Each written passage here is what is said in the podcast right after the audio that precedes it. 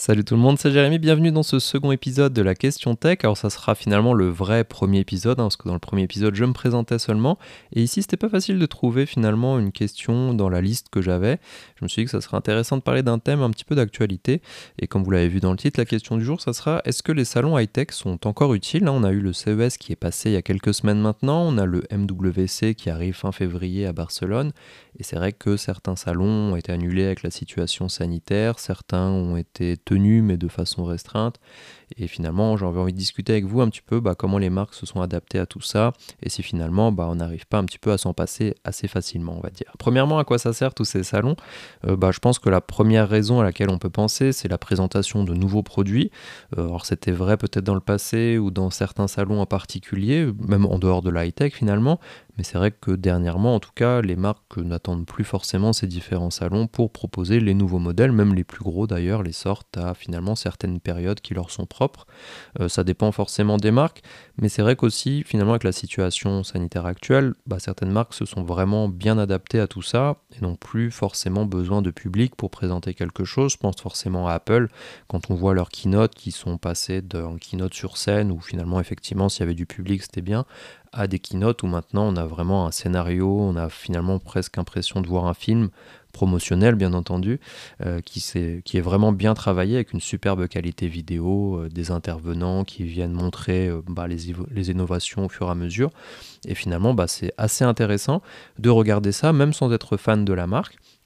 Alors c'est vrai qu'il y a certaines marques qui sont restées un petit peu dans le même type de présentation qu'on faisait avant, où on a finalement une simple scène avec des PowerPoint. effectivement, ça, ça pourrait être présenté en salon, mais c'est vrai que c'est plus forcément euh, au niveau de ce qu'on peut voir à cause d'Apple, encore une fois, qui ont vraiment mis la barre très haute. Mais c'est vrai que quand on voit Xiaomi ou Realme qui font des vidéos où il y a finalement juste un slide et puis euh, voilà, entrecoupé de quelques vidéos promotionnelles, c'est assez ennuyant. Euh, donc c'est vrai que moi quand on regarde pas mal, c'est vrai que ce type de présentation, c'est plus forcément au goût du jour, je trouve. Et même si c'était filmé du coup dans un salon, ça apporterait pas grand chose de plus, mis à part aux personnes présentes, mais ils verraient pas forcément mieux les produits comme on peut le voir actuellement bah, dans des vidéos un peu plus promotionnelles. Donc pour moi, c'est vrai que cet aspect du salon de présenter des nouveaux produits, ça a un petit peu perdu de son sens. Euh, l'autre aspect, bah, c'est de présenter peut-être des innovations, des choses qui ne sont pas prévues pour être commercialisées, et c'est surtout ça qu'on va venir retenir en fait euh, du salon, de la présence de la marque dans ce salon-là principalement sur des produits qui font vraiment un, effet waouh, comme on dit. Euh, c'est vrai que si ces marques-là n'ont pas de produits de la sorte, ils vont pas forcément être mis beaucoup en avant bah, par les personnes sur place. Mais c'est vrai qu'on voit finalement beaucoup parler de ça. Par exemple, des smartphones qui ont un clavier, euh, on voit des, des influenceurs les utiliser sur place, des choses comme ça. Et c'est vrai que ça permet quand même, à travers ces salons, de mettre en place ces produits-là, que les gens puissent venir les voir et finalement on ne pourrait pas les voir ailleurs ou ça ferait pas forcément sens que ça soit qu'une campagne de pub qui en parle, surtout si derrière on peut pas le vendre. L'autre aspect, effectivement, c'est aussi bah, la prise en main par les personnes qui viendraient ou les différents créateurs. Alors forcément, euh, prendre en main les téléphones en ce moment avec les mesures barrières, c'est pas forcément très recommandé. Ça serait un petit peu compliqué de garder ces, systèmes-là qu'on avait avant. On pourrait pas se passer chacun à notre tour le téléphone. Donc là, forcément, de nos jours, c'est compliqué cet aspect-là. Donc euh, si je me trompe pas, au CES, beaucoup de gens pouvaient simplement voir les produits mais pas les toucher ou rester à une certaine distance de la démonstration. Et finalement, bah, ça perd un petit peu un grand intérêt de ce genre de salon. D'ailleurs, on le voit avec la marque LG hein, qui n'était pas présent physiquement. En tout cas, ils avaient des stands, mais la plupart c'était simplement des stands où on pouvait scanner des QR codes ou euh, finalement faire ça en réalité virtuelle et voir un petit peu les, différents objets, les différentes choses, mais de façon virtuelle. Donc ça a vraiment aucun intérêt, je trouve. À ce moment-là, autant annuler comme beaucoup l'ont fait, euh, plutôt que de proposer ça, qui finalement fait venir des gens sur place sans que ça soit vraiment intéressant. Alors je l'ai vu quand même qu'au MWC, donc le Mobile World Congress de Barcelone, qui doit se tenir euh, fin février si je ne me trompe pas, il y a déjà pas mal de grosses marques hein, qui ont annoncé leur venue, comme Google, Honor, euh, Oppo, Huawei, Realme, Samsung, Xiaomi. Donc à voir si effectivement elles maintiennent leur présence. Dans ces cas-là, bah, s'il y a effectivement toutes ces grosses marques qui viennent, ça sera forcément plus intéressant que ça ne l'a été au CES où beaucoup de marques ont annulé au dernier moment, ce qui forcément bah, pénalise le salon. Hein. C'est pas la faute du salon en lui-même, mais c'est vrai que c'est un petit peu compliqué euh, pour les marques de s'engager et surtout bah, si jamais derrière il y a des problèmes sanitaires, euh, d'être tenus un petit peu pour responsables parce qu'ils ont maintenu leur présence, même si ça change pas grand-chose vu que les gens viendraient quand même. Après j'ai vu que pendant ces salons au CES, il y a aussi pas mal d'influenceurs qui n'ont pas pu venir sur place, enfin d'influenceurs ou de youtubeurs, et finalement bah, la marque leur envoyait les produits en parallèle. Euh, donc après, ça aussi c'était un, petit peu étrange, on va dire. C'est vrai que de parler euh, que ce produit-là a été annoncé au CES, mais que en fait les gens sont dans leur salon avec les produits, finalement ils auraient pu l'annoncer un petit peu à n'importe quel moment de l'année, ça aurait un petit peu fait la même chose. Ça permet juste de mettre le nom du salon en avant.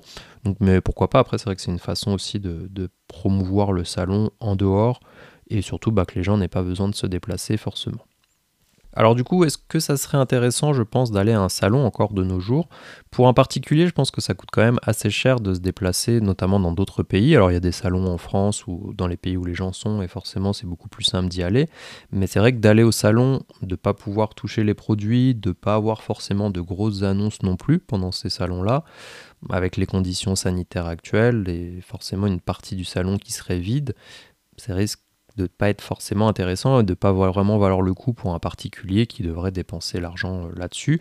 Ça peut être intéressant bah, s'il est en vacances de toute façon, bah, comme là au CES c'est à Las Vegas. Bon bah si on vient à Las Vegas on n'est pas déçu je pense, mais si on vient exprès que pour le salon, c'est un petit peu compliqué je trouve de, de s'engager là-dessus en tant que particulier.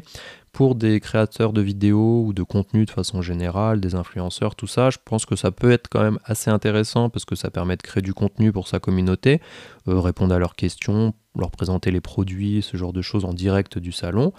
Pourquoi pas aussi rencontrer d'autres influenceurs qui seraient sur place, d'autres youtubeurs, rencontrer éventuellement les marques. Après, ça reste quand même un, coût, hein. forcément, le, créateur de contenu doit quand même avancer de l'argent et espérer finalement un petit peu tirer un retour sur investissement, ce qui pose problème forcément si on doit s'engager longtemps à l'avance pour finalement arriver qu'il n'y ait pas les marques qu'on voulait voir. Donc c'est vrai que c'est pas forcément le meilleur moment pour tous ces salons à cause des conditions sanitaires. Puis comme je le disais, finalement les grosses annonces sont plus réservées aux salons. Donc après, effectivement, on peut faire quelques contenus sur, euh, je sais pas, le top des innovations qui, qui ont été présentées. Ça, ça peut être intéressant et plaire aux gens. Mais c'est vrai que de ce que j'ai vu, en tout cas de ce que je retiens, c'est que ces petites vidéos particulières et finalement beaucoup aussi les, des personnes qui vont sur place parlent de ce qu'ils font autour du salon, qui des fois est plus intéressant parce qu'ils vont en profiter pour aller tester des appareils, des choses comme ça qui ne sont pas présentes en France ou dans les pays européens. Et finalement, ils auraient pu faire ça un petit peu n'importe quand. Donc c'est vrai que même pour un influenceur ou un, créateur de contenu, ça peut être un petit peu risqué d'aller sur place pour pas forcément avoir beaucoup d'intérêt pour sa communauté. Alors est-ce que moi par exemple j'irai euh, au MWC cette année? Alors non, clairement non. Euh, peut-être qu'il y aura des annonces Xiaomi pour la, les Xiaomi 12 au niveau global qui sont censés tomber au même moment. Mais finalement, quel plus j'aurais à aller sur place il n'y en aurait pas vraiment plus que ça, parce que c'est pour voir la même présentation qu'on peut voir sur YouTube, ne pas forcément pouvoir toucher les produits, euh, finalement aussi, bah voilà, toutes les contraintes liées à la crise sanitaire euh, d'un point de vue logistique, d'aller sur place. Euh, on ne sait jamais si les vols sont annulés ou des choses comme ça. Je ne pense pas que ça soit intéressant. Après, sur un salon, par exemple, comme Vivatech au mois de juin, ou encore l'IFA qui est à Berlin un petit peu plus tard dans l'année, en septembre, si la situation sanitaire s'améliore, pourquoi pas, ça peut être intéressant. en tout cas, moi j'aimerais bien y aller, parce que je suis jamais dans, dans ce genre de salon. Mais c'est vrai que là, encore une fois, je ne suis pas sûr que je vais forcément euh, pouvoir créer de, meilleurs contenus en étant sur place, que les smartphones, on va juste pouvoir les prendre en main très brièvement, alors que forcément, bah, je ne vais pas forcément pouvoir les tester en étant sur place plus que si je l'avais reçu chez moi. Donc là, je ne sais pas exactement. Effectivement, c'est intéressant pour changer un petit peu le type de contenu sur YouTube, mais je ne pense pas que ça va me rapporter forcément beaucoup en termes de vues, en termes d'abonnements, Peut-être si ça me permet de discuter avec certaines marques en direct, mais d'un autre côté, on peut aussi très bien le faire en dehors des salons. Donc c'est vrai que pour moi, maintenant, ça a un petit peu perdu de son intérêt. Il faudrait forcément voir par la suite, hein, le, jour où toute cette situation sera terminée, est-ce que les marques continueront de, promouvoir ces salons pour essayer de bah, faire de grosses annonces à ce moment-là? Mais comme je le disais, c'est vrai que maintenant, les vidéos un petit peu plus travaillées comme le font Apple sont beaucoup plus intéressantes à regarder pour une présentation de produits et je pense que les autres marques devraient pas mal s'en inspirer. D'ailleurs une petite anecdote au passage, j'ai failli aller justement au Mobile World Congress il y a deux ans maintenant, bah, juste avant la, crise du Covid, parce que j'étais, euh, j'avais failli être envoyé en tant que Mi Explorer, hein, parce que du coup c'est une des une des opérations que Xiaomi fait régulièrement où ils envoient, avant en tout cas, ils envoyaient les gens directement là-bas pour découvrir leur dernier smartphone qui présentait à ce moment-là. Euh, malheureusement, ça avait été annulé, euh, je crois, quelques jours avant de partir. Donc j'ai failli aller, mais j'y suis pas allé. Donc euh, voilà. Donc c'était la petite anecdote du jour. Voilà, donc on arrive à la fin de cet épisode, donc euh, j'espère que ça vous a plu. N'hésitez pas à me dire ce que vous en pensez, hein. c'est le premier vrai épisode, on va dire. Euh, notamment bah, si vous avez des questions, si vous avez des sujets que je pourrais évoquer dans de futures vidéos, donc n'hésitez pas à m'envoyer ça. Je suis disponible sur les réseaux sociaux sans problème, donc ça, et puis sur ma chaîne YouTube, bien entendu.